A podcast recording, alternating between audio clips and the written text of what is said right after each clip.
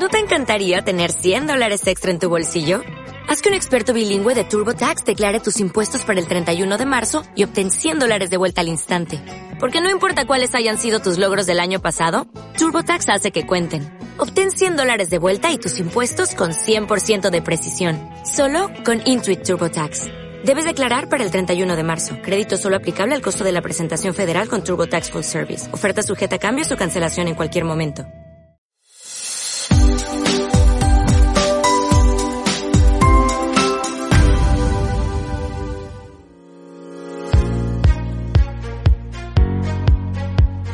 Siempre es un buen momento para comprar, vender o invertir en una propiedad. Sandra Lagos te ayudará a encontrar la casa ideal. Llámala al 210-744-7362. Agente de bienes raíces especialista en San Antonio, Texas. Al día con Claudio Esponda. Al día con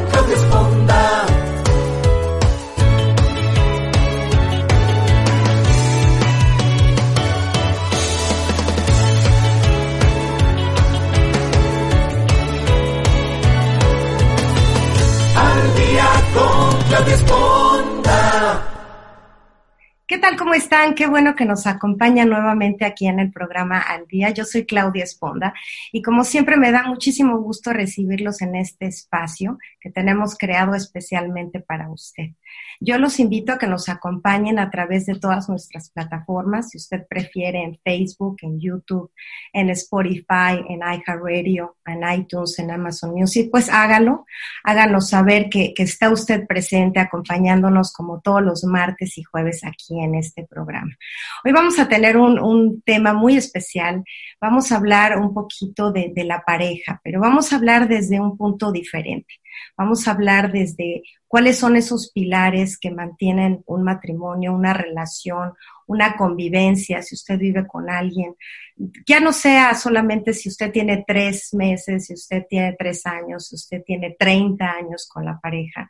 Cómo poder realizar esa reconexión que tenemos con esta persona en particular, cómo reavivar esa pasión, ese amor, esas ganas de estar con alguien. Y para eso hoy nos acompaña alguien muy especial, alguien que tiene muchísima experiencia en el tema de pareja, de, cómo relacionarse, de cómo mantener esa llama que a veces pues ahí la tenemos prendidita, pero ella nos va a guiar a cómo elevar un poquito la flama, hacer esa, de esa chispa un fuego definitivamente. Y nos acompaña hoy en, en, el programa Irene, Irene Moreno, que precisamente nos va a hablar de ese tema. Yo quisiera presentarla brevemente. Irene es una reconocida comunicadora con más de 30 años de experiencia en medios. Durante ocho años realizó programas como Las noches con Irene, La Hora Nacional, Las Mujeres Mejorando el Mundo y Mujeres que hacen historia. Desde hace varios años incursiona en temas sobre sexualidad humana y desde entonces cuenta con una renombrada trayectoria como educadora, coach y terapeuta en esta área en particular. También ha participado en teatro en obras como Monólogos de la Vagina, Peligro, una pareja límite y Aventuras de una sexóloga. Cuenta con una tienda de juguetes para adultos y hoy pues nos va a ayudar a entender cómo, cómo mantener esa conexión, ser creativa, ser innovadora. Pero, ¿qué te parece, Irene? Muchísimas gracias, digo, primero que nada, por acompañarme hoy en el programa. Y este, y pues, pues, bienvenida. Bienvenida. Gracias, Claudia. Estoy muy contenta de poder estar contigo, con tu público, con tus seguidoras y tus seguidores, porque realmente es una oportunidad siempre poder compartir eh, lo que yo he estado estudiando, no solo en los libros, no solo a partir de la teoría, sino en la práctica con mis clientes y pacientes que pues a veces solamente necesitan un empujoncito para revivir una relación eh, de pareja que a lo mejor pareciera que ya no tiene sentido porque no sabemos cómo reconectar con una pareja donde ha habido alejamiento. Y pues a veces es simplemente poder eh, darte nuevas ideas, eh, permitir que las parejas aprendan a comunicarse, o bien hombres o mujeres que dicen, no, ya el amor no es para mí, yo ya viví lo que tenía que vivir o tengo muy mala suerte, no me ha tocado una buena mujer o un buen hombre, ya yo creo que ya me voy a dedicar a la vida célibe o simplemente andar cotorreando, pero no, no generar relaciones que impliquen compromiso, que impliquen intimidad emocional. Pero creo, quiero decirles que hay maneras de construirlas de una forma positiva, de una manera inteligente emocionalmente, pero para ello necesitamos primero conocernos, saber lo que queremos y luego dirigir nuestros pasos claramente a un proyecto. Y si en el proyecto está la pareja, hay que trabajar. Es como querer, eh, no sé, formar una empresa. Y me imagino que Claudia, tú para hacer tu programa, no fue, ay, pues un día sí voy al programa y otro día no. Y un día, pues hoy no me desperté con ganas y no lo voy a hacer. No, para que tú poder tener un programa con todos los seguidores que tienes, pues implica una planeación, implica un esfuerzo, implica un estar, atención, seguimiento. Igualito es la vida de pareja, igualita es la vida amorosa. No, no, no demos por hecho porque ya me casé, porque ya tenemos hijos, porque ya compramos una casa o rentamos un DEPA, ¿ya la hicimos? No, ese es solo el comienzo. No, definitivamente. Siempre hablo que aquí se cuenta la historia de Cenicienta y se casaron y fueron muy felices. Siempre me refiero a eso, porque realmente ahí es donde empieza la construcción, la convivencia. E, el, que yo me refería si alguien tiene tres meses y ya ese amor romántico del que vimos en las películas, pues empieza un poquito a bajar la temperatura. Si tenemos 30 años y decimos, híjole, pues ahora qué voy a hacer con con esta persona que está aquí al lado. Y yo creo que es porque no aprendimos a construir, ¿no? Que no aprendimos a construir. Yo quisiera que empezáramos, Irene, si tú me lo permites, a hablar un poquito de ese amor romántico, porque todos de repente sentimos esa, ese fuego, esa pasión, ese hombre es maravilloso, esa mujer es divina, pero todos sabemos que ese amor, pues es un tiempo, es temporal. Y entonces, ¿qué pasa después? Aunque lo sabemos, la mayoría, creemos que nosotros vamos a ser los únicos en que sí podemos hacer la diferencia y que sí vamos a vivir la historia de la telenovela, la historia rosa de la Cenicienta, de lo que tú hablas. Efectivamente, cuando nosotros nos enamoramos, en realidad estamos perdiendo el sentido de la realidad. Y hay una teoría que a mí me gusta muchísimo que habla de que hay cinco fases del amor. Y el, el primero es el enamoramiento. Es decir, esta forma en que yo veo a la otra persona y digo, wow, es increíble, no hay nadie igual a él o a ella, es lo máximo. Por fin, ¿no? Ahora sí que Diosito me escuchó mis plegarias y aquí está el amor increíble. La segunda fase es el inicio de la relación. O sea, primero siento esta gran atracción, esta necesidad, este deseo y me lanzo a vivir una relación, ¿no? Ya sea que como a la antigüita se te declaren, quieres ser mi novia o quiero ser tu novia o etcétera, o simplemente algo menos. cada vez estos, pero bueno, podría ser ah, de una manera directa o indirecta, nos arrojamos a la relación. Generalmente aquí es cuando las personas deciden vivir juntas o casarse. Recuerda que el enamoramiento tiene una duración. Se habla que dura de meses, cuando mucho, hay quienes dicen que dos o tres años. Pero bueno, eh, en un momento tiene que llegar la tercera fase. Y la tercera fase, aunque no lo crean, es necesaria. Y eso se llama decepción. necesariamente de la idea fantástica que tú viviste, de la idea fantástica que tú creaste, que solo está en tu mente, en tu imaginario, en tu fantasía. Tienes que decepcionarte para entonces ver a la persona con toda claridad y con todo realismo muchas personas cuando llegan a esa fase, que vas a llegar sí o sí, salen corriendo y dicen, no, pues qué decepción, no era la princesa ni el príncipe, resulta que era una rana o un sapo y ya no me gustó y me voy y entonces voy a buscar otra aventura y a lo mejor vuelvo a repetir esta historia, me vuelvo a enamorar, me emociono, me junto, creo la relación y después digo, wow, otra vez, qué mal. Cuando llegamos a esta tercera fase, es cuando una persona con una, digamos, eh, inteligencia emocional suficiente entenderá que las personas de carne y hueso tienen defectos. Así como yo tengo defectos, la otra persona también. Pero lo interesante es que si yo aquí puedo descubrir la belleza emocional, la belleza espiritual, la conexión con esa persona, viéndola tal cual es, con realismo, puedo entonces entrar a una cuarta etapa que es la construcción del amor verdadero. Es decir, ya te vi como eres realmente. Tienes defectos y virtudes. ¿Y sabes qué? me encantas como eres, no te quiero cambiar, porque esa es luego la fantasía de, se te va a quitar lo parrandero, se te va a quitar lo gastalona, se te va a quitar lo borracho, se te va a quitar lo infiel. No, no, no, no, no. Si hay cosas así de ese tamaño, pues tienes que entender que esa persona difícilmente va a cambiar, salvo que se lo proponga y verdaderamente lo determine, a veces con ayuda profesional. Pero digamos, no cosas a lo mejor tan graves como una, como una persona infiel o una persona con adicciones, pero simplemente no me gusta que hables tanto, o me cae gorda tu mamá, o me choca, ¿no? Que, que, que eres tan dormilón y que a mí me gusta levantarme temprano. Me cae mal que tú no quieras, eh, que, a ti no ames a mi perro como yo, en fin. Cosas que pueden ser negociables y cuando nos decidimos a entrar a la relación, bueno, pues entonces aceptamos el paquete completo. Incluso ahora, como es la nueva vida, pues a lo mejor a mi pareja, con su expareja y sus hijos, que pues que es algo con lo que vamos a tener que cargar, o con su mamá y su papá y sus hermanos que no son mi fascinación, pero forman parte del paquete, así es. Aquí entran los acuerdos, ¿no? Claro. Aquí entonces es una cuestión en lo que entran otras otras, eh, digamos, herramientas necesarias para crear un verdadero vínculo con respeto, es que hay muchas cosas que nosotros necesitamos saber, que la persona también tiene derecho a lo mejor a tener su propio mundo y, yo, y, crear un mundo propio entre nosotros dos, pero cada quien con sus propias vidas y sus propias necesidades cumplidas fuera de la relación. Que generalmente en la primera fase de la que yo te hablaba, del que estás obnubilado, tú piensas, esta persona me llena por completo y tiene que llenarme. Esta persona tiene que olvidarse del mundo de afuera para hacerme feliz a mí. Y a veces así sucede. En esta primera fase te olvidas de amigas, de familia, de trabajo y estás bueno. Qué bueno que dura poco, porque si no, imagínate en lo que seríamos. Patas para arriba.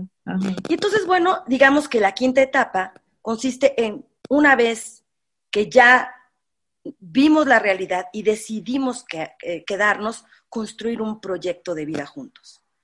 Que implicará que a lo mejor regresemos al mismo punto, me vuelvo a enamorar, digo otra vez vuelvo a sentir mariposas, qué bonito, tenemos una segunda luna de miel, pero pues de repente nos vamos a enojar, de repente van a suceder cosas, pero hemos creado una base suficientemente sólida para poder sortear todas estas cosas que vengan, pero por supuesto también a partir de los acuerdos que hayamos generado. Y los acuerdos tienen que ver con el nivel de comunicación que podamos tener y de confianza que, creamos en el vínculo y además de realismo. Porque cuando hablo yo de amor romántico es esta idea de que el otro es como yo lo imagino, que el otro tiene que adivinar lo que yo necesito si me ama y de que vamos a vivir 24 horas, 365 días del año, así, ¿no? Escuchando la música, eh, los pajaritos y la felicidad absoluta. Y hay mucha gente que se decepciona profundamente cuando se da cuenta que las relaciones no son así. Pero esto es una idea que nos ha vendido pues una cultura del romanticismo, ¿no? telenovero, telenovero, de las telenovelas, telenovelero, y, y de las películas de Disney. Pero también lo cierto, este, Irene, es que aprendimos a relacionarnos de acuerdo a cómo vimos que se relacionaban otras parejas, ya sea nuestros padres, amigos, familiares. Eso también nos da una carga de que, bueno, si mi papá trataba a mi mamá así, entonces esa es la manera correcta de relacionarme y no entendemos que somos individuos y que tenemos que adaptarnos a una persona que no es mi papá o que no es mi mamá o que no es mi tío. Yo creo que de ahí es donde empieza el desfase de una pareja que, que, construye en base a ideales, que, que, como tú dices lo puede hacer a través de una novela, pero también en base a experiencias, ¿no? Claro, pero fíjate que a veces son experiencias vistas desde una óptica no realista. No, mis papás se adoraron y a lo mejor eran papás que aparentemente nunca peleaban, pero, tampoco se sabían comunicar. Y no sabemos lo que pasaba en el interior. O esas mujeres que dicen, pues es que mi mamá tiene 40 años de casada con mi papá y bueno, tú no sabes cómo se le ha pasado 40 años, sufriendo o gozando. Entonces, aquí es súper importante que cada quien desde la honestidad personal te des cuenta si tienes una, primero, capacidad para crear realmente vínculos y estás dispuesta a, las implicaciones de una relación. Hay gente que hoy dice, yo la verdad no quiero tener una relación a largo plazo, no quiero una relación con compromiso, y me parece que es un acto de honestidad. Y hay que decirlo. Porque no todo el mundo tiene vocación de hacer pareja, así como no todo el mundo tiene vocación para ser mamá o papá. Y esto tenemos que decirlo. Antes no había opciones. Hoy el mundo nos abre un campo enorme de posibilidades, de formas distintas de vincularnos como pareja o vivir en una soltería que tal vez acompañada con algunas parejas eventuales o no, nos permita ser felices. Pero bueno, estos son cambios en la cultura y hay gente que todavía dice, no, eso no está bien. No, yo quiero a la antigua y también se vale. Yo lo que quiero es casarme, tener hijitos y estas cosas, también es súper válido. No podemos criticar ¿no? a mujeres que deciden que quieren una relación tradicional. Me parece que es absolutamente válido, así como la que diga, yo no me quiero casar, o sí me quiero casar, o vivir con una pareja, pero no quiero tener hijos, por ejemplo. Pues, pero vamos a hablar de esas que ya están o que ya están a punto, de los que dicen, yo sí quiero una pareja ya sea casada, viviendo juntos, o que ya tengo 25 años de casados y que de repente empieza el estrés de, oh my God, o sea, sí, es más, empiezan a preguntarse, ¿tomé la decisión adecuada? O sea, hace 25 años te lo preguntas. Sí. Quiere decir que quizá los cimientos de esa relación o no estaban firmes o fueron cambiando. ¿Cuáles podríamos, que va a ser el tema del que vamos a hablar a profundidad, que son esos pilares del amor, de mantenerlo? Ya estamos en una relación, ya estamos con una pareja, no importa el tiempo. ¿Cuáles las cosas que sí son importantes para que esta relación perdure y sea algo permanente?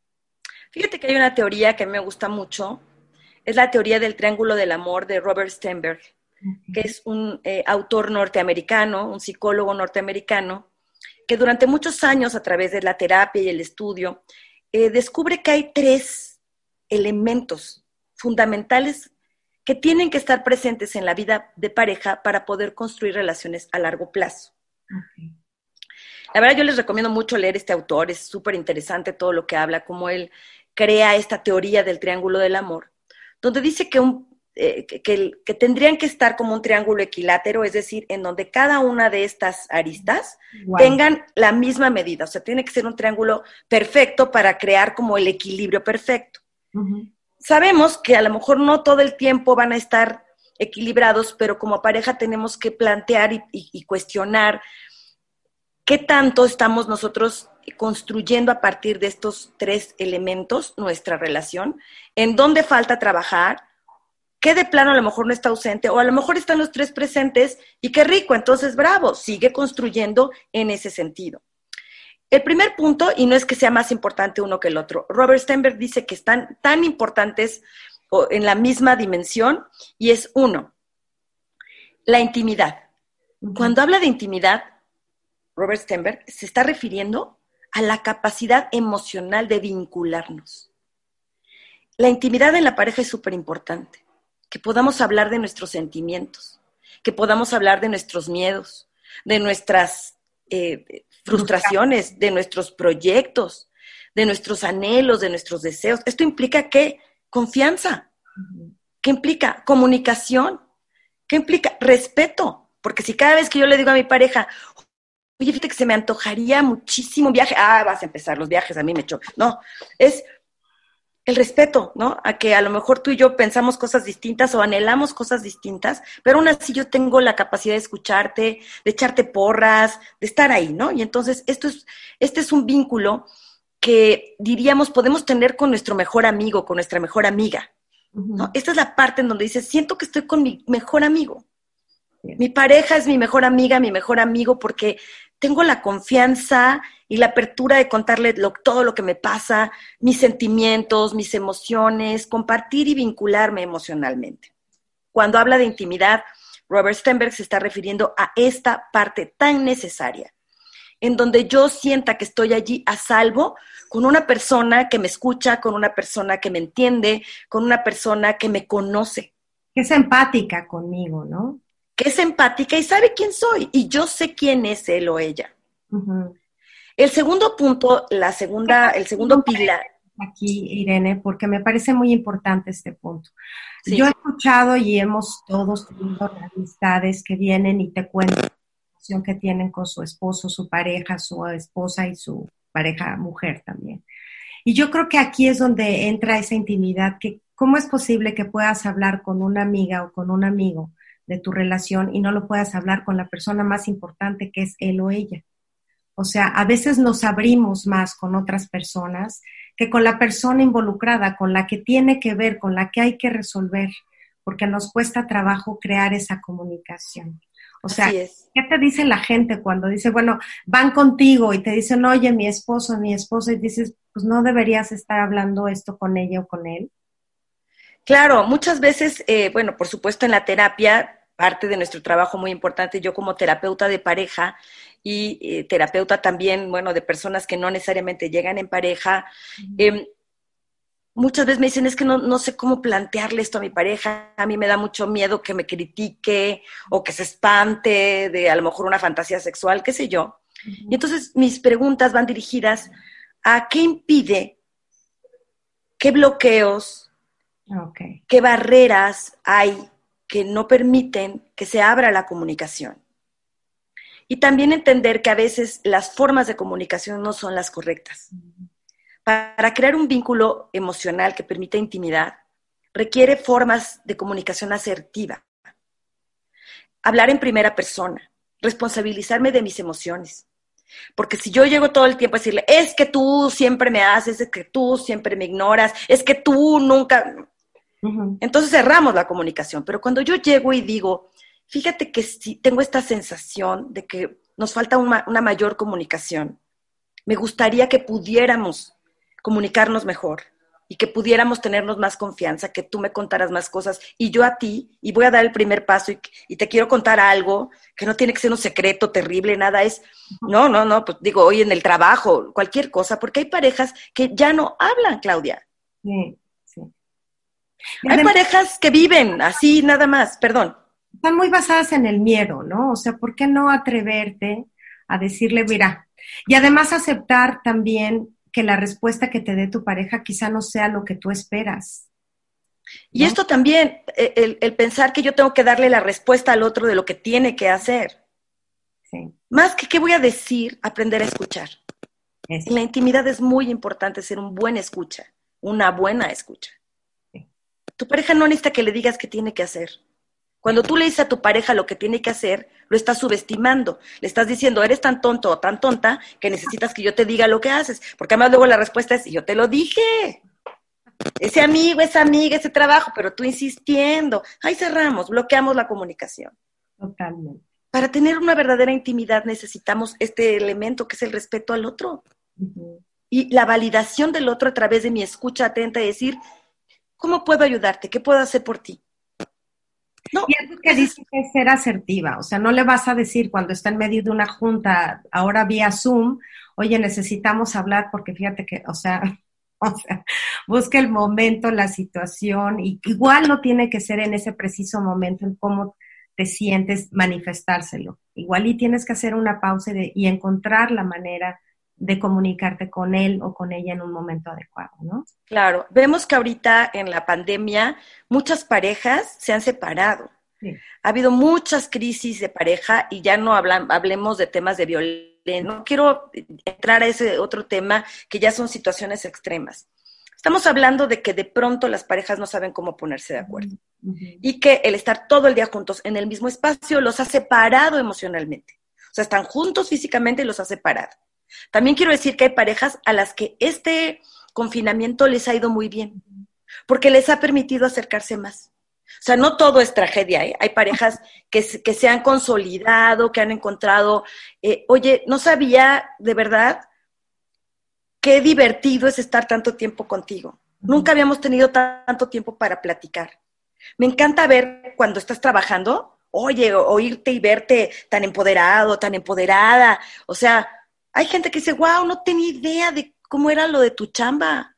Y que hoy vengas y me cuentes, pues terminando tu junta, pues estamos aquí en lo que nos echamos un traguito de café, oye, hiciste esto, o hice el otro. Es, bien padre. Te estoy conociendo mejor. Eso es la intimidad. Hay personas, antes era de, lo que haga mi marido de la puerta, o, les decían las abuelitas, ¿no? Lo que tu marido haga de la puerta de la casa hacia afuera, eso no es cosa tuya. tú no conocías realmente quién era tu pareja. Y a veces esto sucede. ¿Con quién está? ¿Quién sabe? qué hace realmente su trabajo, no lo sé. ¿Cuáles son sus verdaderos sentimientos? ¿Cuáles son sus eh, vínculos más importantes fuera del nuestro? Sí, totalmente. Esto creo que también para muchas personas ha sido una buena oportunidad. Y si está haciendo todo lo contrario, cuestionate por qué no se están sabiendo comunicar. Quizá estoy siendo demasiado invasiva, ¿no? Quiero checar con quién está hablando, hombre o mujer, controladora, controlador, entonces la gente dice auxilio. Si lo que nos hacía bien era la distancia, la separación cada quien, pero aquí tengo como al, ¿no? Detective privado que está todo el tiempo nada más fiscalizándome o criticándome o, oye, ya, ya tu punta muy larga o, en fin, ¿no? Tratando también de controlar la vida laboral que tú tenías fuera de una manera mucho más independiente. Entonces, bueno, aquí es hablar y ponerse de acuerdo, y en eso están los vínculos emocionales que se llaman la intimidad. Y decir que tanto conozco a mi pareja, hagamos algo para intimar más, para conocernos mejor. Entonces yo tengo que abrir mi corazón para que el otro lo abra.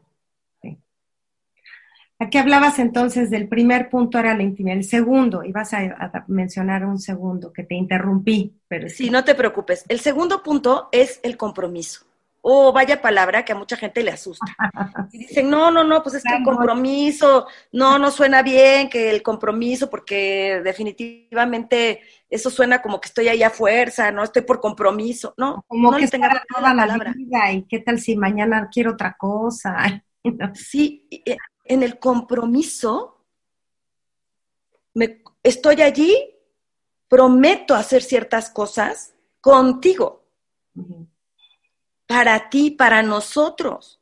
Si yo no tengo esta capacidad de comprometerme, como yo te decía hace un rato, el compromiso implica, se, está implicado en todas mis acciones que yo quiero que sean exitosas. Yo no puedo entrar a un trabajo si no me comprometo. Yo no puedo tener una mascota si no me comprometo a cuidarla. Yo no puedo tener una planta si no me comprometo a regarla y estar al pendiente. Yo no puedo tener una relación de pareja si no estoy comprometida. Y en ese compromiso tiene que haber, no, eh, digamos, por dar por sabido que las cosas tendrían que funcionar de determinada manera. Tiene que haber un diálogo. ¿A qué nos comprometemos? Hay relaciones abiertas, algunos dirán, ay, qué horror. Bueno, si nuestra relación va a ser de que cada quien eventualmente puede tener allá un, creo, coqueteo y está bien, ese es nuestro nivel de compromiso. Pero cuando nosotros hablamos de estos temas nos ponemos tan nerviosos que decimos, no, no, no, mejor ni le toco por ahí porque entonces, porque no hay confianza. no podemos tener un buen, una calidad de compromiso profundo y realista si no sabemos realmente, no conocemos al otro, ni siquiera me conozco a mí, ni siquiera sé qué quiero de la relación. Esto implica un trabajo interno primero, decir, de verdad a qué sí me puedo comprometer y a qué no. Claro. Entonces el compromiso tiene que ser, esta es una relación a largo plazo, estoy para ti. Cuando tú me necesites, ¿realmente voy a estar ahí? ¿Tengo esa capacidad? Eso es el compromiso. El compromiso tiene que ver con algunas, eh, digamos, principios básicos de la relación. Eh, hay, por ejemplo, temas que las parejas no hablan, Claudia. Hasta que están casados o ya viviendo juntos y nunca han hablado, por ejemplo, del dinero. Sí. Es me voy a casar, pero no sé cuánto gana, no sé en qué, no sé si debe hasta las narices, no sé si. En el compromiso es quién va a pagar qué cosa. ¿No? Y entonces, oye, creo que este tema del dinero es un tema como el sexo, que nos cuesta mucho trabajo hablar. Muerte, sexo y dinero son tres temas tabús de los que las parejas tendríamos que hablar. Porque no, la vida nos lo está diciendo, no somos eternos, de que nos vamos a morir, nos vamos a morir. El dinero es un, un factor importantísimo y hoy lo estamos viendo, ¿no? Muchos de los problemas de las parejas tienen que ver con dinero y no se saben poner de acuerdo en el tema económico. Y entender que cuando nos casamos o nos juntamos, pues tiene que haber un dinero que sea nuestro. No todo es, lo, mío es mío, lo tuyo es mío, o lo mío es mío, lo tuyo es tuyo y cada quien. Cada pareja tendrá que ponerse de acuerdo y entender que hay un, ahora hay un nosotros. En el compromiso hay un nosotros. Y si yo quiero seguir viviendo mi vida de soltera, o de soltero, decir, bueno, sí estoy casada, pero yo, ¿no? Como, como decía, no estoy casado, pero no copado, no sé qué cosa, ¿no? No castrado. Oye, perdón. Sí. No, no capado. Ok, perdón. La, lo que implica un compromiso es dejar de hacer algunas cosas para poderle dedicar tiempo y atención a mi relación. Una relación no funciona si una vez a la semana y platicamos cinco minutos y yo sigo haciendo mi vida como me voy con mis amigas, salgo de viaje, y ahí te veo cada 15 días, hola, bye, eso pues Definitivamente no. necesitamos en este tema de compromiso por la pareja dedicarle tiempo. Tiempo y calidad de tiempo. Nada de que más vale calidad que cantidad, no. Además, son cosas que deberían hablarse previas, ¿no? Porque mucha Totalmente. gente llega a una relación de, bueno, nos vamos a mudar juntos o nos vamos a casar juntos. Y de repente te empiezas a, a- te empiezan a tener fricciones precisamente porque no se habló de- del dinero. Porque yo pensé que, incluso del sexo, como tú hablabas, yo pensé que a ti te gustaba esto y yo ahora resulta que no, y entonces, ¿cómo le hacemos? Y yo no era lo que tú querías, ni tú eras lo que yo quería. Entonces, de ahí yo creo que son cuestiones que deben hablarse previas y que yo creo que la limitante aquí es el miedo, ¿no? ¿Qué tal si le digo lo que pienso, lo que quiero, lo que deseo, lo que me gusta? Y me deja o no le gusta. Entonces, Mira, yo, te- yo conocí una, una pareja ahí te va, ¿no? Él, él vivía, antes de que se casaran, él vivía con su mamá. Su mamá era una señora mayor que estaba enferma siempre de alguna cosa. Entonces, se casaron y ella dijo, bueno, qué bueno, ya nos casamos porque antes, eh, pues todo el tiempo los pretextos para no vernos el fin de semana o cosas así, así cuando eran novios, era la mamá. Ay, espérame, es que perdón, te cancelo porque mi mamá se puso mal. Ay, mi mamá está deprimida. Ay, mi mami esto. Entonces dijo, bueno, ya casados, O sea, obvio esto va a cambiar, ¿no? Ahora, bueno, pues ¿qué, qué crees que no? Entonces llegaba el fin, él trabajaba todos los días, así pues, ¿no? De, de 9 a 6, llegaba a la casa, cenaban, vaya hasta mañana y todos los días la misma rutina. Y ella decía, pues el fin de semana es para hacer cosas. ¿No? Él se levantaba súper temprano el sábado. Para esto, todas las mañanas él se salía muy temprano de la casa para antes de irse al trabajo visitar a su mami. Y después de eso, bueno, pues ya, ok, ella entendía, decía, ok, pero el fin de semana, ¿qué crees? se iba a ver a se la iba a instalar con su mamá. Sábado y domingo. Y ella sola. No. Y él decía, pues es que ella es muy egoísta, mi mamá está muy anciana. Y yo le dije, bueno, ¿y en qué momento tú pensaste en el compromiso que implicaba una relación de pareja? No, pues mi mami pobrecita, pues si tu mamá ya hizo su vida y tú te estás involucrado, o sea, tú querías quedarte ahí, estaba perfecto, pero tendrías que haberle dicho a ella que en tu vida no habría relación más importante que la de tu mamá y que lo que le podías ofrecer a ella era esto, de lo que quedaba. El tiempo que te queda libre, si te es posible. Estas son de las cosas que hay que hablar. Sí. Y puede suceder a la inversa, ¿no? Una mujer que tampoco puede desvincularse de su familia, que todo el tiempo está la familia metida. Uno de los grandes problemas que tenemos son las familias políticas. Y a veces las familias, los papás, las mamás, no quieren soltar a su nenita o a su nenito y siguen interfiriendo en la vida de la pareja. Y ahí está el tema del compromiso. ¿Con quién estoy comprometida? ¿Con mi familia de origen o con la nueva familia que estoy conformando con mi nueva pareja? Mucho Ahí está el compromiso. mucho trabajo, coco, esfuerzo y sentarse a ser honesto de que si yo espero algo de esta relación, ¿qué es lo que estoy dispuesto a dar? Porque digo, obviamente todos los cambios duelen, ¿no? O sea, igual y dejar a tu familia te dolió, igual y dejar como nosotros que nos mudamos a otro país te dolió, pero de ahí tienes que partir a construir, ¿no? Que es lo que tú mencionabas aquí. O sea, tiene que haber esos cambios porque no estás viviendo tu vida de soltero ni de soltera, estás empezando una vida en relación, en una pareja, y entonces, pues, tienes que, que- tienes que adaptarte, tienes que Sí, ajustarte. tienes- Fíjate que hay esta frase que la verdad a mí me choca y es, pues así me conociste. Ay, sí, no. O sea, A mí siempre me gustó la parranda, a mí siempre me gustó el trago, a mí siempre me gustó estar con mis amigos. Entonces, sí, darling, pero antes era una- un tipo de relación, hoy tenemos otra relación en donde el compromiso implica tiempo, atención y dejar algunas cosas que no nos nutren como pareja afuera. Totalmente. Es como la dieta. Si yo quiero bajar de peso y sigo tragando todos los días tortas, chilaquiles y pastel de chocolate, eso no va a funcionar.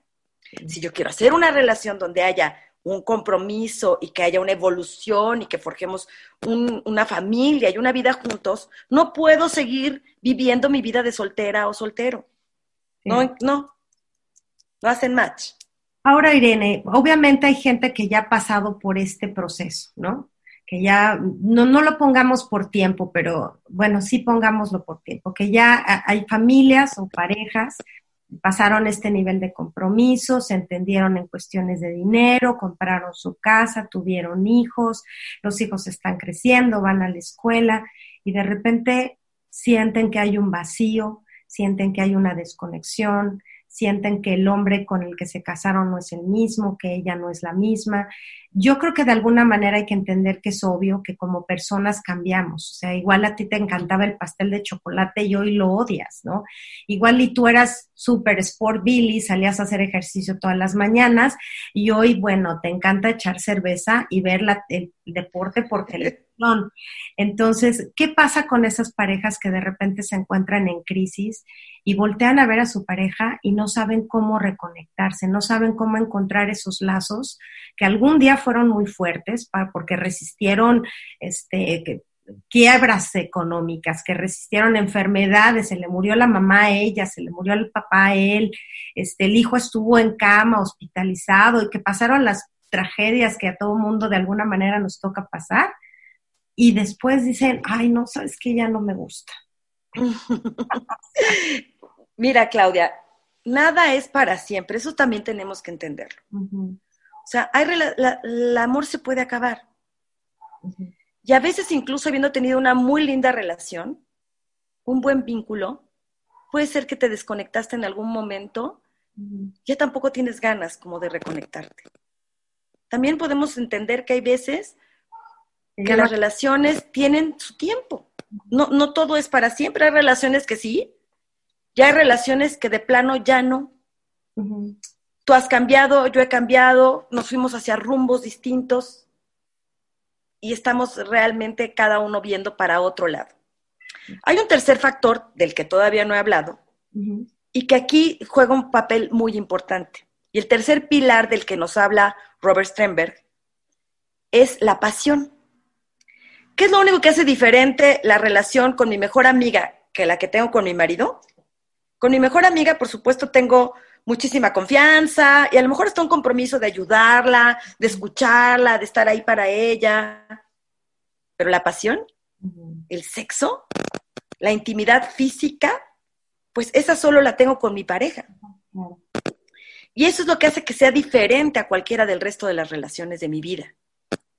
Entonces, aquí este es un punto muy importante, porque hay parejas que tienen una vida sexual muy satisfactoria, muy rica y muy linda, que dura muchos años. Pero hay personas que tuvieron la primera fase de la relación, la luna de miel, digamos, muy pasional, y luego todo se acabó. Llegan los hijos y entonces ahí se murió. Y no hablamos de eso, porque si hablábamos que la muerte es difícil, que el tema del dinero es difícil, el tema del sexo es muy difícil porque vivimos en una sociedad con muchos tabús relacionados con la sexualidad. Y porque dice una mujer, no, pues cómo le voy a hablar de esto, igual va a decir que de dónde lo aprendí, o que ya no me gusta, ando viendo. o que, que ando viendo. Y el hombre dice, no, no, no, mi mujer es súper cerrada con esto, ni se lo propongo porque ella ni quiere, pero todo lo damos por hecho y suponemos porque no lo hemos hablado. Aquí entonces nuevamente es la sexualidad es fundamental, es una energía muy poderosa. No es lo único que une a la pareja, porque hablamos de estos otros dos factores que tienen que estar presentes. Pero si no hay un buen sexo, algo está faltando. Es tu roomie, tu mejor amiga, tu mejor amigo, tu cómplice, pero no es tu amante. Es súper importante a la hora de vincularnos como pareja. Esta es una energía necesaria para sentirnos satisfechos, saludables, contentos. Jóvenes. Jóvenes, contenidos, felices. O sea, la sexualidad es una fuente de, salud y de, y de bienestar general. Y a veces pensamos, ay, no, ya estoy muy grande para esto. Ay, no, esto ya para qué. No, no, no, él ya, uh, ya ni, ni se le paraguas, ¿no? O sea, empezamos a ver que también muchas veces las disfunciones sexuales no son atendidas, no se hablan. Dices, ¿sabes qué? Tener sexo para lo que ya sé, misma posición, misma hora, la verdad mejor. A las ocho, el día de mi cumpleaños. Exacto, como simplemente un evento ahí, no pago por evento y ya. Entonces, la, la, desvinculación de la pareja empieza a formar allí una barrera. Y a veces, por qué no decirlo, entra alguien al rescate. Entonces, esa tercera persona que entra al rescate es la que da el, el, placer, la satisfacción. Y muchos hombres, e incluso mujeres, dicen, mira, yo no voy a dejar a mi mujer, yo no lo voy a dejar a mi pareja porque tenemos hijos, tenemos una casa, tenemos un proyecto, no me conviene dejarlo, aquí estoy a gusto, este es mi lugar confortable, pero mira, la pasión la vivo acá. Es decir, la mayoría de los seres humanos necesitamos la pasión para sentirnos vivos. Y si no la tenemos en casa, tristemente mucha gente va y la busca afuera. O la encuentra. A veces ni la andabas buscando y te tropiezas con ella. Y dices, bueno, está, está rico. Tristemente, pues esto va generando una separación, una desvinculación y a veces realmente son felices los cuatro, pero yo no sé qué tan felices. Porque siempre la mentira, la traición termina haciendo que las relaciones terminen mal y queda mucho resentimiento. Eventualmente, la persona si empieza a enamorarse del, tercero en discordia o de la tercera en discordia, empieza a alejarse entonces no solo a nivel físico, sino también emocional. Entonces, ¿qué es lo único que queda en esa relación? puro compromiso. Qué bueno que haya compromiso, pero no queremos una relación que la pareja esté ahí porque, pues, pues, porque ya nos casamos, pues porque tenemos hijos, porque pues si me divorcio se va a querer quedar con la casa. No, pues mejor me quedo aquí. Trabajo me costó, no, yo no me voy. la relación de pareja tendría que ser un lugar para ser feliz. Un lugar que me dé bríos, que me dé ánimo, decir, qué rico que voy a llegar a ver a mi mujer, qué rico que voy a llegar a ver a mi hombre qué rico que esté, que, que amanezcas y digas gracias, Dios, y no, ay, Dios mío, sigue aquí. sí. No, yo creo que aquí viene mucho, este, aparte de la comunicación, de la emoción, eh, el, el tú estar consciente que, que, tú tienes una responsabilidad en esa relación. O sea, no puedes esperar que tu pareja venga, como lo decías al principio, y te dé todo. Si, si tú ves que algo está flaqueando ahí, pues igual y tú atreverte a hacer la innovadora, a ser la creativa, a hacer cosas especiales, a atraerlo. Digo, es cierto que, físicamente vamos cambiando. Este, no, no esperes tener a Arnold Schwarzenegger a los 20 y tú no eres este, la de eh, ¿Te acuerdas de esa, de esa película de 10, la mujer perfecta? Pues Ah, sí, Bo Derek. pero, hay maneras de enamorar en ese aspecto, de despertar la pasión de otra manera, ¿no?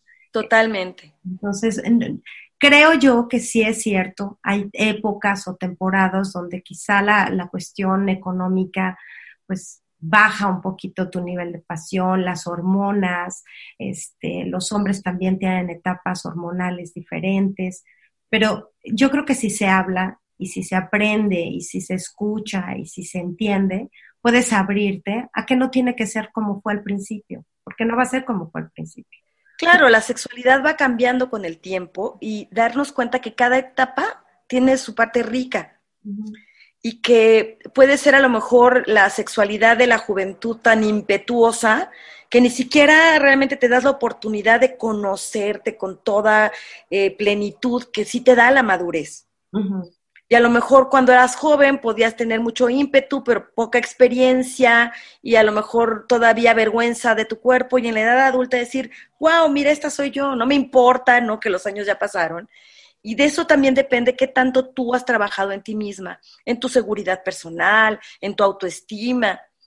en, tu autoimagen, en conocerte, en saber quién eres sexualmente para poderte compartir mejor con tu pareja. Hay la idea de que la pareja tiene que venir, sobre todo las mujeres por educación.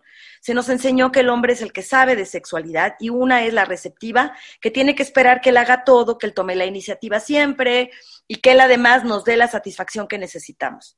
Quiero decirles que eso es absolutamente falso. Eh, los hombres no conocen de sexualidad femenina y las que tendríamos que ser las responsables de nuestro propio placer somos cada una de nosotras, no el otro. Incluso nosotras instruirle, decirle, mira, a mí me gusta esto, esto y el otro. Pero si nunca nos hemos autoexplorado, si siempre hemos estado a la espera de que el príncipe azul cabalgando en su caballo llegue y nos llene de felicidad, de erotismo y amor, pues estamos realmente muy perdidas en cuanto a la autorresponsabilidad que implica la vida de pareja. Yo decía, ¿te acuerdas? Mi mundo, tu mundo, nuestro mundo. Para que nuestro mundo sea rico, yo debo de traer toda mi riqueza, nada de media naranja, a ver si me completas, ¿no? Sino un mundo rico en lo, eh, que incluya mi propio conocimiento sexual, mi propio conocimiento emocional, mi trabajo personal. Lo que me puede dar una relación a largo plazo es que si yo ya tengo 40, 50 años, 60, yo espero que estos años eh, en que hemos pasado juntos y que hemos crecido juntos también me haya servido a mí para empoderarme, para saber conocerme mejor, tener más herramientas para la vida y que esas herramientas incluyan imaginación y creatividad para nutrir nuestra relación de pareja. La relación de pareja eh, que incluya una vida sexual activa y placentera eh, tiene que incluir también una autoestima que me permita saber que no importa que ya tenga 40, 50, 60 y que tengo el derecho a vivir una vida sexual plena. Hay la idea de que el sexo es para la gente joven, de que si ya pasé, si ya estoy en la menopausia, pues ya no se me va a antojar, o me resigno a que de verdad a lo mejor mi pareja tiene depresión o tiene diabetes y entonces una disfunción sexual no se aborda, no se habla, y entonces pues nos hemos olvidado de esta parte y como te decía yo hace un rato, pues vives con tu roomie. ¿Cómo, ¿Cómo, se reaprende, este, Irene? Porque es cierto que todas hemos tenido pues una experiencia, una manera de aprender en diferentes áreas, estar con nuestra pareja. Pero me imagino que llegan a tu consultorio pues gentes que dicen, híjole, ¿cómo, cómo lo vuelvo a enamorar? ¿O cómo me enamoro de mí para volverme a enamorar de él? Eh, eh, sobre todo en esta área, que, como tú bien claro. es como, pues ahí la vamos llevando, aprendimos como pudimos, pues ya hasta se me olvidó cómo era el asunto, este, ya mejor así, ya tranquilos, ya vamos a leer y ver la tele. O sea, ¿cómo se reaprende? ¿Qué es lo que le dices a la gente cuando llega a una etapa donde incluso no tiene intimidad este, sexual con su pareja? Sí, bueno, yo les diría que en primer lugar eh, se conozcan a sí mismos recuperen esta excitación, este deseo sexual dentro de ti. O sea, pensamos que el deseo tiene que ver con el otro y en realidad el deseo tiene que ver contigo. Se construye dentro de ti. Darte cuenta que es algo tan necesario, tan sano y tan importante que tienes que atender. A veces necesitamos la ayuda profesional. Yo soy sexóloga, doy coach a, mis, a mis eh, pacientes y parejas para que se reentrenen en el ámbito eh, sexual y uno de ellos es, tú como mujer te conoces físicamente, tú como mujer conoces dónde están tus partes más excitables, alguna vez te has autoexplorado, has usado un juguete sexual y muchas me dicen, no en mi vida. Algunas me dicen, tengo 30 años de casada, no he tenido un orgasmo. ¿Se lo has dicho a tu pareja? No. O ya me divorcié y quiero ver si con el que sigue puedo tenerlo, pero no tengo la menor idea cómo. Entonces aquí es nuestra responsabilidad de decir, quiero tener un orgasmo, aprendo primero cómo es mi cuerpo, cómo funciono, me toco, me autoexploro y descubro. La otra parte es, por supuesto, eh, invitar a la pareja cuando está a, esta forma también de, de nueva exploración a recuperar la pasión, a lo mejor dices, ay, de verdad me da mucha flojera, y yo les digo, el sexo a veces es como la fiesta a la que te invitan y no tienes ganas de ir, y cuando estás en la fiesta dices, ay, qué bueno que vine, uh, está padrísimo, ¿no? A veces pasa que dices, oh, pero ya cuando estás ahí dices, oye, mira, qué bueno estuvo bueno que vine. Qué bueno que vine. Que no todo el sexo tiene que ver con penetraciones. A veces creemos que el sexo solo son coitos. No. Y de pronto lo que también vuelve aburrido la sexualidad es que venimos a lo que te truje. Si un hombre por edad, por alguna enfermedad, no tiene buenas erecciones, pues entonces pareciera que el sexo se acabó. O una mujer por cualquier situación hormonal, a lo mejor tiene alguna atrofia vaginal, dolor coital, etcétera, pues ya se acabó la sexualidad. Recuperemos el beso apasionado. Fíjate, las parejas a largo plazo, Claudia, dejan de besarse apasionadamente. Las Pues lo que era así. Lo que era todo esto del, del- del beso de lengüita, y el masaje, la caricia, etcétera, se pierde y entonces nos damos beso de pico o de abuelita, ¿no? sí. Casi Ay, vie- te besan vie- la mano, sí, ¿no? casi, casi, va viejecita santa. Y tú, no, no, no, no, no. Entonces, hay otro elemento que se nos olvida y que el atractivo visual es importante. Y de pronto cuando me doy cuenta, efectivamente ya me dejé engordar 30 kilos, Ya no me ya no, ya no me arreglo, ya no me peino, eh, ya no me baño. Esto es real, ¿eh? Eh, Me vale gorro si la huele, me huele la boca horrible en la mañana y así quiero que mi pareja me bese, auxilio. Ya no me, ya no me valoro, ya no me, ni siquiera yo me estoy dando el, el valor personal suficiente para que el otro me pueda ver con, con ojos de, atracción. Si yo misma no me atraigo yo mismo, porque esto le pasa a hombres y mujeres, pues recuperar el respeto por ti mismo implica también cuidar tu cuerpo. Cuidar tu cuerpo, eh, reivindicarte frente a tu propia sexualidad diciendo soy sexy, soy sensual, pero para esto tengo que parecerlo. Y no es que tengas el cuerpo de Talía, pues, ojalá, ¿va? Qué bonito, pero pues no todas tenemos ni, ni esa condición, ni el dinero, ni el tiempo a lo mejor para cuidarnos tanto, pero, pero sí decir, como estoy hoy, soy atractiva. Mírense al espejo, chicas, chicos, y digan, qué guapa soy, qué bonita soy, me bendigo, bendigo este cuerpo. Y es lo que voy a entregar a la relación sexual, al, al intercambio de, de energías eróticas. Sí, porque proyectas lo que, lo que sientes y, y lo que piensas de ti. O sea, a todas nos ha pasado estar en la playa y de repente ves a una chica que no es la más favorecida para los estándares de belleza y trae un bikini y lo porta con una seguridad que tú dices, híjole, si yo tuviera la mitad de la autoestima de ella, estaría en otro lugar. Y tú así con la toalla enredada, porque no me Sí, vayan a ver, y así, y así. Y tú dices la playa, pero tristemente esto pasa en la intimidad con tu pareja. Estás en la cama, la pareja quiere tener sexo y tú le dices, sí, pero apaga la luz, no me veas, o mira nada más, es que ya estoy bien gorda, es que mírame la celulitis, es que seguro ya no te gusto. Y bueno, claro, eso es una forma clara de apagar la pasión, la excitación y el deseo. Eh, no nos gusta eh, como explorar. Entonces la posibilidad de decir, ok, ¿por qué lo tenemos que hacer siempre el jueves a las 8 de la noche en la cama cuando ya lo... ¿Por qué no nos vamos a un hotel? ¿Por qué no exploramos en la mañana hacerlo? ¿Por qué no nos metemos a bañar juntos y, y te hago cosquillitas y te exploro otros lugarcitos que no habíamos explorado? ¿Por qué no te invito y nos vamos a una sex shop y compramos un juguete? O simplemente vemos las cosas que hay y se nos ocurren. ¿Por qué no nos compramos un libro de poesía erótica y te leo y nos volvemos a excitar?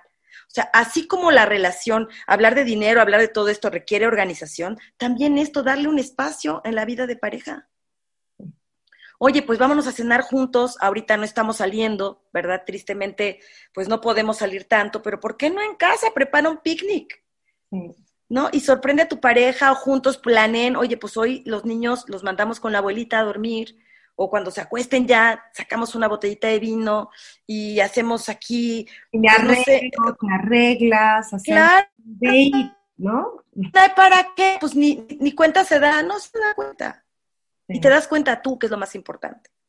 Entonces les digo, de verdad, eh, se nos olvida eh, esta parte de la seducción que es importantísima. Entonces traigo mis calzones de abuelita, la greña, ¿no? Este, ya toda tapada así, tres vueltas. Sí, sí, sí, ni te me acerques, espérame tantito. Eh, va- vaya, vas a empezar con lo mismo. Ah, ya quítate. Obviamente todo eso son maneras de ir como apagando todos los switches del erotismo y de la sexualidad. Y hablarlo, invitación, ¿no, Irene, hablarlo. claro, Porque también se vale que hay cosas que igual no me atraen y decir, yo sé que sí, pero a- esto no me gusta, porque siempre es, yo creo que muchas de las mujeres eh, crecimos como muy complacientes, como tú decías a un principio. Él me va a enseñar, él me va a decir, y entonces pues yo igual eh, no voy a decir que no me gusta, pero, pero yo creo que la madurez de una pareja se refiere también a la madurez de poder tener esa comunicación donde pueda decirte que sí, que no. Exacto, pero también yo les invito, yo creo que sí todos tenemos límites, por supuesto, y, y en sexualidad eh, lo más importante son los acuerdos. O sea, todo se tiene que hacer bajo consenso, no es yo impongo lo que tenemos que hacer, y si no quieres, pues sabes que me voy con otra, ¿no? Porque esto es, ah, bueno, no te gusta, yo quería hacer un trío, pues tú no voy con, no, sé, ¿no? todo tiene que ser bajo consenso y hay tres reglas en la sexualidad. Que yo quiera, que mi pareja quiera y que quiera de verdad, ¿eh? No es de, pues si no lo haces, más te vale querer, te dejo o me voy con otra o yo no sé qué va a pasar, ¿no? Sino realmente es, yo quiero, mi pareja quiere y no dañamos a nadie. Bajo esos tres principios o premisas, en sexualidad todo se vale. Yo también las invito a que abramos nuestra mente. Las y los, ¿eh? porque también luego hay hombres que, que no como juguete, pues que no te basto yo. Espérate, pues el juguete no compite contigo. El juguete entra a darle un nuevo, una nueva sensación, un nuevo brillo a la relación. Jugar, ¿no? Juguemos, juguemos. Seamos creativos, imaginativos, atrevámonos a hacer cambios, no todo tiene que salir perfecto. Yo les digo, vamos a jugar, no es de que tengamos que conseguir 17 orgasmos y hacer 47 posiciones tipo Kama Sutra. No, es dejarte ir en la experiencia. Por ejemplo, un ejercicio. Besa el cuerpo de tu pareja, véndale los ojos, ponle una musiquita y bésala de pies a cabeza, únicamente sin, sin tocar genitales. Olvidémonos de los genitales y descubramos que a lo mejor hay una zona súper sensible en la oreja, en el pie, en la rodilla, porque todo está centrado en penetración, coito, eso es lo único que hay. Mm. ¿no? Y hay un cuerpo completo que está ávido de caricias y que responde increíblemente al toque de la pareja, al beso, hay plumitas que puedes comprar en las sex shops. Eh, puedes eh, pedir un aceite de masaje que puedes comprar en cualquier lugar de estos naturistas, holísticos. Dale un masaje a tu pareja, dense masaje. Jueguen a que son, están en el spa. ¿No? O sea, puedes eh, realmente renovar tu vida sexual con interés, con compromiso y con buena comunicación. Hay gente que dice, no tengo tiempo, no te lo das. Claro que tienes tiempo. Date el tiempo. Permítete tener ese tiempo. Ay, me encantó. ¿Dónde te seguimos, Irene? Yo creo que muchas de las que estábamos así calladitas van a decir, a ver, ¿de dónde, hay más tips? ¿Dónde las sigo? Claro, pues mira, yo te invito, las invito y gracias Claudia por esta entrevista, me encanta a que me sigan en mis redes sociales. Tengo un canal de YouTube que es Irene Moreno Sexóloga. En mi canal hablo de muchos temas, hay muchas cápsulas, programas. Yo trabajo en mucho en medios de comunicación aquí en, en la Ciudad de México. Pero bueno, ahora gracias a todas estas redes podemos conectarnos a cualquier lugar. De hecho, doy consulta y terapia a través de esto a personas incluso en Estados Unidos. Y bueno, pues nos vemos por Zoom y ahí estoy yo, eh, la verdad, este, trabajando muchísimo con la gente y me encanta poder ayudar a las personas de manera individual o en pareja a superar sus fobias, sus miedos, sus eh, interferencias eh, o traumas o interferencias, simplemente bloqueos sexuales para poder vivir mejor. La sexualidad para mí es salud pura y es una energía tan poderosa, es una energía sagrada que tenemos que aprender a utilizar a nuestro favor. Entonces, tengo en Twitter soy Irene Sexóloga, en Facebook soy Irene Moreno, sexóloga. En Instagram, Irene Moreno Sex. Tengo una página que es irenemoreno.mx.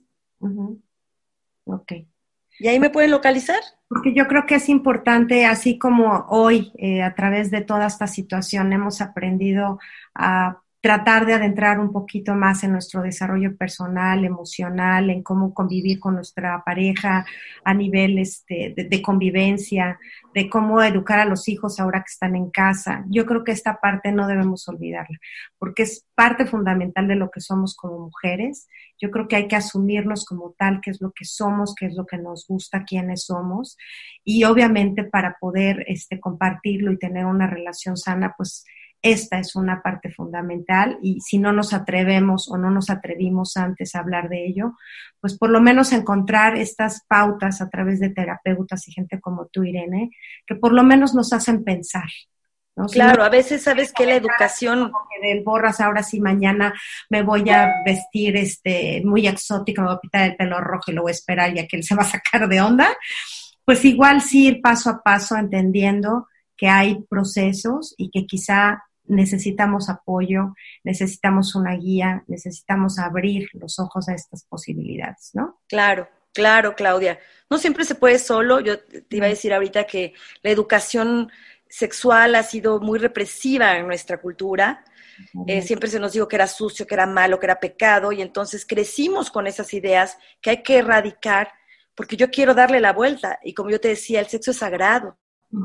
El sexo es fuente de bienestar y de juventud y es un vínculo indispensable en la vida de pareja. A la edad que sea. ¿eh? No importa, no importa. Usted tiene 80 años. No importa. Házela bien. Claro.